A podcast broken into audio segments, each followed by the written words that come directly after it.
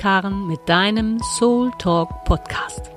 Ich inspiriere und ermächtige selbstständige, feinsinnige und sensitive Frauen und Mütter auf ihren Transformationsreisen zu ihrer Klarheit und Verbindung zu finden, damit sie in tieferer Erkenntnis ihrer inneren Essenz, ihrem wahren Selbst, ein erfüllteres Leben und Business führen, das ihnen wirklich entspricht.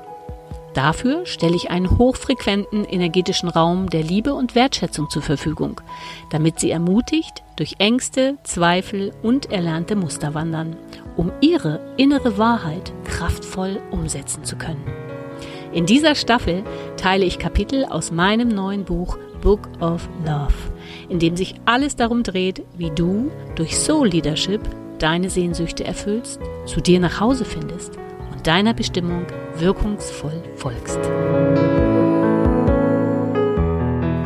Ja, hallo, hier ist Karen heute mit dem Kapitel von Book of Love, das heißt Ja, Nein, vielleicht, Mindfuck deines Verstandes oder Wellen auf dem Weg zur Geburt einer neuen Klarheit in dir. Ich erinnere mich daran, dass ich 1993 eine Initialzündung für den Job des Eventmanagers durch die Erzählung einer Bekannten erhielt. Sie berichtete mir damals von ihren Reisen und VIP-Programmen, die sie für Kunden ihres Verlags organisierte, durchgeführt hat und wie sie sie begleitet hat. Ich weiß noch ganz genau, wie ich sie mit leuchtenden Augen ansah und fragte, ob sie immer bei den Veranstaltungen auch dabei sein dürfte. Ja klar, hat sie gesagt. Sie hätte die Verantwortung doch dafür und ähm, müsse ja dafür sorgen, dass es erfolgreich durchgeführt ist und ähm, dass alle happy sind und müssen natürlich auch vor Ort dabei sein. Boah, wow, alles in mir kribbelte. Das wollte ich auch. Reisen, neue Erfahrungen mit Menschen, Hotels, supergeile Veranstaltungen der unterschiedlichsten Art und Weise. Ein absoluter Traum.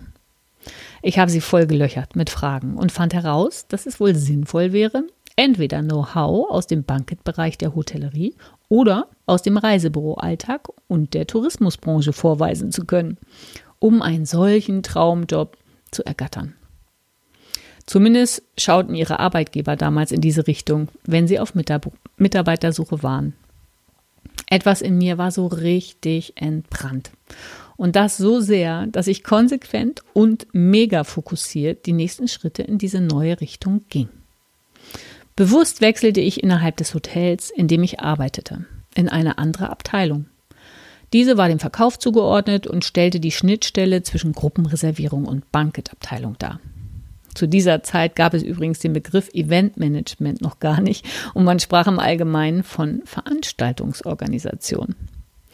Ich fühlte mich in meiner neuen Abteilung überhaupt nicht wohl, konnte jedoch erste Kontakte zu Agenturen knüpfen, neue Erfahrungen sammeln und mich umhören, welche Agenturen in der Region welches Portfolio aufwiesen. Dann, nach dem dreivierteljährlichen Zwischenschritt, war es endlich soweit. Ich freute mich so doll und trat meine neue Stelle als Assistentin der Geschäftsleitung in einer Incentive- und Eventagentur an. Ja, ich war bereit. Alles auf grün, geschafft, go. Der Wechsel von der Hotelfachfrau mit abgebrochenem Studium und Erfahrung aus der Hotellerie des derzeit größten Hotels Westeuropas zur Event- und Incentive-Branche war vollzogen. Erst später stellte sich heraus, dass mein neuer Chef mit der Vergabe der Stellenbeschreibung Assistentin der Geschäftsleitung eigentlich seine Tochter ersetzen wollte. Diese verließ die Agentur nämlich, nachdem sie mich eingearbeitet hatte, um ihr erstes Kind auf die Welt zu bringen. Die Anforderungen meines Chefs damals an mich waren bunt gemischt und reichten von Entschuldigung, langweiliger Broschürensortierung über Essensbestellung für die Mitarbeiter, Bearbeitung der Post, naja, und ein bisschen Projektassistenztätigkeit. Das entsprach nun überhaupt nicht dem, was ich erwartet hatte und irgendwie, was ich auch bewegen wollte. Ich fühlte mich voll ausgebremst und weit entfernt von der eigentlichen Projektarbeit. Natürlich war es mir auch überhaupt nicht möglich, seine Tochter in dieser Agentur zu ersetzen. Darum setzte ich mich irgendwann dafür ein, meine Stellenbeschreibung zu verändern, um tatsächlich als Projektassistenz in der Agentur näher an die Projektarbeit zu kommen. Das hörte sich, hörte sich jetzt natürlich nicht so toll an, brachte mir aber wieder den richtigen Kurs. Den Kurs zu meinem Ziel. So konnte ich von Projektleitern lernen, wie ich Incentives und Events eigenständig konzipierte, plante, organisierte und durchführte. Nach einer Weile reichte mir mein Aufgabengebiet in der Assistenzposition auch nicht mehr. Ich langweilte mich wieder, hatte das Gefühl des Stillstands und strebte nach dem Projektleiterposten. Ich wollte mehr, mehr lernen, mehr Eigenverantwortung, mehr Handlungsspielraum, mehr bewegen. Es folgte ein sehr zäher und für mich energieraubender Prozess des Wartens und Hoffens. Meine innere Unzufriedenheit in der Agentur wuchs. Sollte ich bleiben? Sollte ich gehen? Ich war unleidlich und konnte keine klare Entscheidung treffen. Das nervte mich noch mehr. Es war zu dem Zeitpunkt bereits klar für mich, dass eine Kündigung auch einen Umzug in eine andere Stadt mit sich führen würde. Ich lebte in einer gemeinsamen Wohnung mit meinem Partner. In meiner Liebesbeziehung war ich auch nicht glücklich und fühlte mich gefangen in einer Art Warteposition. Sowohl in meinem Job als auch in meiner Beziehung hatte ich das Gefühl, klein gehalten zu werden und mich nicht meinen Möglichkeiten entsprechend entfalten zu können. Meinen Partner empfand ich als sehr dominant und irgendwie hatte ich an seiner Seite mein ganzes Selbstbewusstsein verloren. Ein subjektives Gefühl von er kann alles besser hatte sich schleichend in mir ausgebreitet. Es war mir bewusst, dass ich in einer Art Abhängigkeitsstruktur hing, und die ganzen Jahre gab es da einen Teil in mir, der aus einer Vogelperspektive zusah und scheinbar menschliche Erfahrung sammeln wollte. Ich hatte nicht die Kraft, die Motivation und auch nicht die Stärke, einen umfangreicheren Schritt zu gehen. Es war noch nicht so weit. Also suchte ich nach neuen Wegen der Motivation in meinem persönlichen Umfeld. Kleine erste Schritte. Privat unternahm ich erste Schritte ohne Partner. Ich schrieb mich in einem Fitnessstudio ein und belegte sogar einen Töpferkurs. Das hört sich aus heutiger Sicht lächerlich an, aber ich war so klein in mir geworden und unsicher, dass es damals ein richtig, richtig fetter Schritt zurück zu mir war und ich durch diverse Ängste hindurchgehen musste. In der Agentur wollte ich einen Bildungsurlaub einreichen, um Spanisch zu lernen. Das erschien mir als toller Motivationsschritt. Der Familienbetrieb lehnte jedoch mit der Begründung ab, die Fremdsprache Spanisch würde keine Bedeutung für die Agentur und ihre Projekte haben. Meine Frustration wuchs. Wieder Stillstand. Geduld. Ich bin ein sehr ungeduldiger Mensch. Und wieder schien es mir, als hinge ich in, meinem Umf in meinen Umfeldern und Mustern fest. Sollte ich in einem Familienbetrieb klagen? Gesetzlich gesehen hatte ich ein Anrecht darauf. Aber wie hätte das Leben und Arbeiten denn dort für mich ausgesehen? Ich fühlte mich erneut ausgebremst und mein Gefühl des Wartens und Aushaltens wurde größer und größer. Wieder waren sie da, diese nagenden inneren Zweifel und Fragen. Soll ich gehen? Ja, nein. Vielleicht. Immer wieder wegte ich alle möglichen Konsequenzen in meinem Kopf ab und kam zu keinem Entschluss. Mein Fuck vom Feinsten? Das Schlimmste, was ich mir antun konnte, war die eigene Verurteilung meiner Unentschlossenheit. Der innere Unmut in mir wuchs kontinuierlich an. In diesem Zeitfenster erhielt die Agentur einen richtig fetten Auftrag von einem Autohersteller. Das Projekt mit sich wiederholenden Abläufen sollte in Spanien realisiert werden. Ich wies darauf hin, dass ich mich wirklich, wirklich gerne in dieses Projekt einarbeiten würde und die Sprache doch lernen könnte. Es wurde jedoch eine neue spanisch sprechende Kollegin eingestellt. Ich fühlte mich übergangen, nicht gesehen und irgendwie auch verarscht. Mein Verstand rebellierte. Was wollte mir meine Seele hier mitteilen? Dieses subjektive Gefühl des Nicht gesehen werden und das Gefühl der Unterschätzung meiner Fähigkeiten kotzte mich regelrecht an. Ich konnte damals noch nicht erkennen, dass ich mich selber auch nicht sah und hier in meinem Umfeld kristallklare Spiegel, also Spiegel vorlagen. Es nagte an meinem Energiesystem und ich führte im wahrsten Sinne des Wortes mich selbst in die Übersäuerung. Dennoch war ich immer noch in der Agentur. Der Kreislauf der Erfahrung schien noch nicht vollendet. Ja, nein, vielleicht, was war richtig, was falsch. Ich hatte innerlich schon gekündigt und abgeschlossen. Dann, eines Tages, wie aus heiterem Himmel, stand mein Chef mit einem Umschlag vor mir und grinste mich an. In diesem befand sich mein Beförderungsschreiben zur Position der Projektleiterin. Halleluja! Mein Gott, gefühlte Ewigkeiten hatte ich darauf gewartet. Keine Freude, kein innerer Jubel. Wenn überhaupt, dann Wut, Groll und alle möglichen in mir angestauten Gefühle. Es fühlte sich überfällig an. Und doch war es ein Geschenk. Diese Beförderung war das fehlende, ich nenne es mal, i-Tüpfelchen, die Ja-Nein-Vielleicht-Spirale zu sprengen. Die Beförderung brachte die Klarheit und den Durchbruch. Kein Ja-Nein und vielleicht mehr. Ganz gleich, welche Konsequenzen das privat und beruflich für mich haben würde. Ich nahm die Beförderung dankend an und suchte umgehend und klar entschieden einen neuen Job in der Position der Projektleiterin in meiner alten Heimat im Norden Deutschlands. AD Hessen. Jetzt war ich soweit, einen richtig großen Schritt Veränderung und Wachstum zu gehen. Nach vier Jahren in Hessen wollte ich zurück nach Hamburg. Und es war mir egal, ob mein Partner dort einen Job finden würde oder nicht.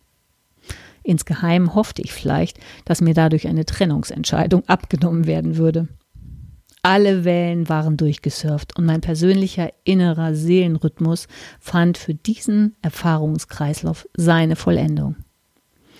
Interessanterweise erhielt mein Partner noch vor mir eine Zusage für eine neue Stelle in Hamburg und wir fanden schnell eine Wohnung in strategisch guter Lage. Mein neuer Job als Projektleiterin startete im Sommer 1995 in Hamburg und ich wurde als Expertin für Events eingestellt. Mein Arbeitgeber war ein renommiertes Reisebüro, welches sich jetzt auch im Bereich der Incentive- und Eventbranche positionieren wollte. Es wurde große Hoffnung in meine Fähigkeiten und Erfahrungen aus dem Eventbusiness gesetzt. Es galt, richtig Flagge zu zeigen. Also sprang ich ins kalte, tosende Meer.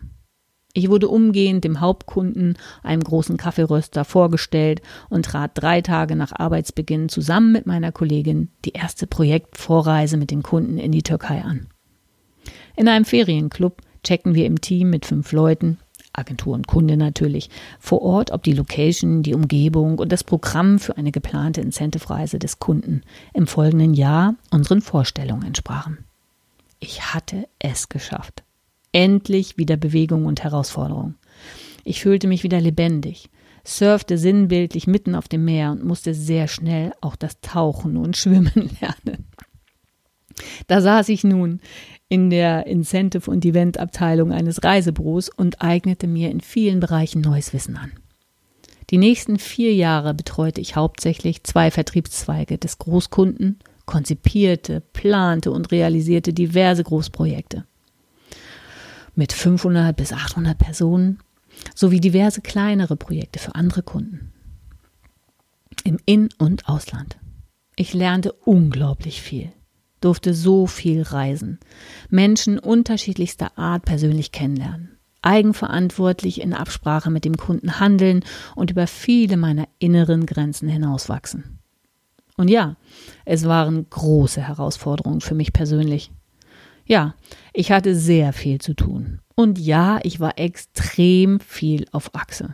Ja, ich lernte viele Länder, Sitten, Hotels, Aktivitäten und Menschen kennen. All das wollte ich. Es war mir bewusst, dass ich so manches Mal viel zu viel Arbeitsvolumen zu handeln hatte, doch noch stufte ich meinen inneren Benefit an Erfahrungen und Erkenntnissen hoch ein, da ich wie ein kleiner Unternehmer in einem großen Unternehmen wirken konnte. Die Beziehung mit meinem Partner, der mit mir nach Hamburg gezogen war, fand dann nach acht Jahren ihr Ende. Auch hier hatte ich so viele Emotionswellen durchsurft und konnte über Monate keine Entscheidung zu einer Trennung finden. Ich hing schon lange Zeit in der Beziehung fest, wie in einer Warteschleife, auf bessere Zeiten hoffend. Gefühlte hunderttausendmal hatte ich mir ausgemalt, welche Konsequenzen eine Trennung hätte haben können. Einige Monate nach unserem Umzug nach Hamburg waren wir getrennt. Es ging dann ganz schnell und wieder wurde mir ein i-Tüpfelchen Ereignis präsentiert. Ich hatte Briefe seiner jahrelang gelebten Affäre gefunden und konnte plötzlich ganz klar, präsent und liebevoll die Entscheidung zu einer Trennung treffen. Dabei halfen mir alle natürlich zuvor mit ihm durchlebten Erfahrungen, um in meiner Entscheidungsklarheit zu bleiben. Vorbei war es mit diesem Ja, Nein, vielleicht. Dieser, mein persönlicher Seelenrhythmus, mein Erfahrungskreislauf mit ihm war vollendet. Acht Jahre sind eine lange Zeit und ich fühlte mich manchmal so ein bisschen, als stünde ich nur auf einem Bein.